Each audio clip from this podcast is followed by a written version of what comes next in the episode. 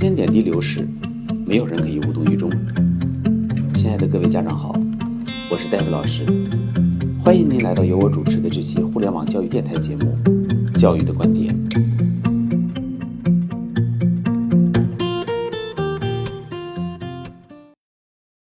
在上周末的课堂上，有一个石家庄外国语学校初二孩子的网课，孩子告诉我，上了 David 老师所独创的历史和政治核心方法课之后。孩子觉得历史和政治科目的学习和记忆变得轻松了很多。一个英语老师给孩子上历史和政治方法课似乎不可思议，背后的逻辑却非常简单。因为我所有的教学体系都是为了帮助解决孩子的实际学习问题而创立的。由于这个孩子目前包括英语在内的各个主科成绩还不错，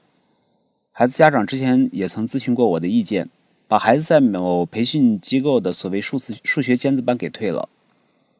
而按照戴维老师所传授的数理化贯穿学习法，孩子在没有报任何数学课外班，完全靠自主学习，数学成绩却比之前有了显著的提高。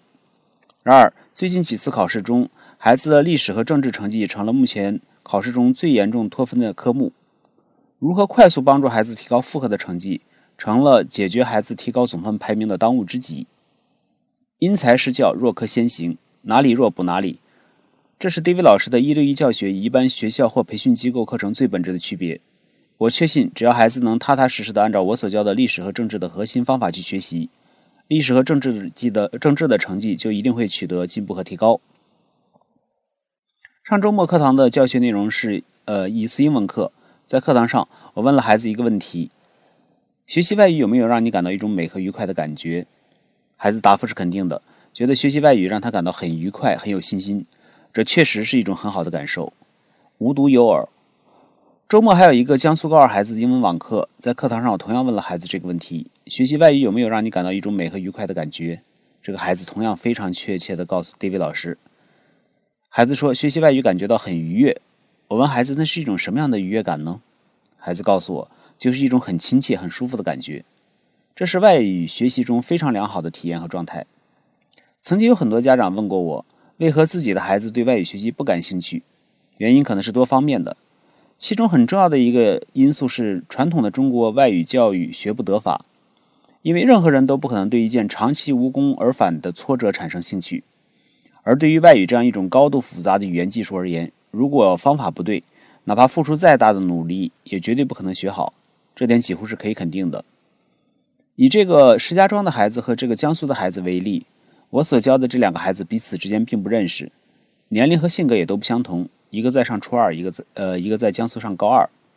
但是都能对于外语学习产生一种愉快的感受，这是与 David 老师多年积累的对外语学习和记忆规律的独特认识以及独特的教学体系密不可分的。因为在我的课堂上教了这么多的学生，迄今我也从来没有让任何孩子死记硬背过任何一篇英语课文。也从没有让孩子如学校那般去死记硬背过任何一个单词。然而，凭借 David 老师所独创大循环记忆法，所有上过我词汇强化课程的孩子，基本上只用四十到六十天的时间，全部能熟练掌握整个中考或高考大纲全部词汇的熟练拼写。其中有的孩子甚至连一天初中或高中的课程都还没有上过。前面所举的石家庄外国语学校的那个孩子，在初一的时候就已经熟练掌握了整个中考大纲全部词汇的拼写。而江苏那孩子在去年中考之后，那个暑期同样通过 David 老师的强化，已经熟练掌握了整个高考大纲全部词汇的拼写。当时孩子连一天高中还没有上。最近的一个例子，则是则是一个南京新初二的孩子，在刚刚过去的今年暑期，通过 David 老师的词汇强化课程，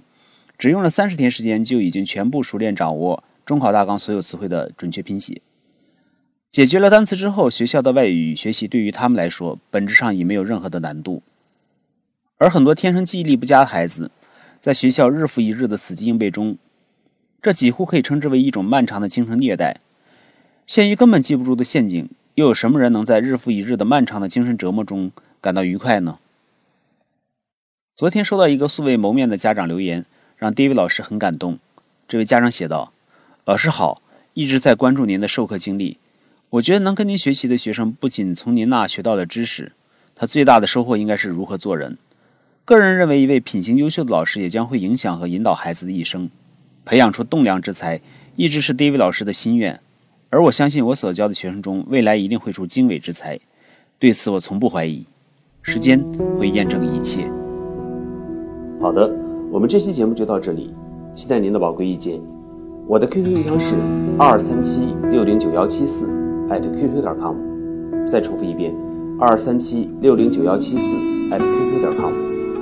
同时，欢迎您关注戴维老师的微信教育公众号“中高考英文快速提分课堂”，有关于孩子英文学习的任何问题，可以随时交流分享。期待下次节目再见。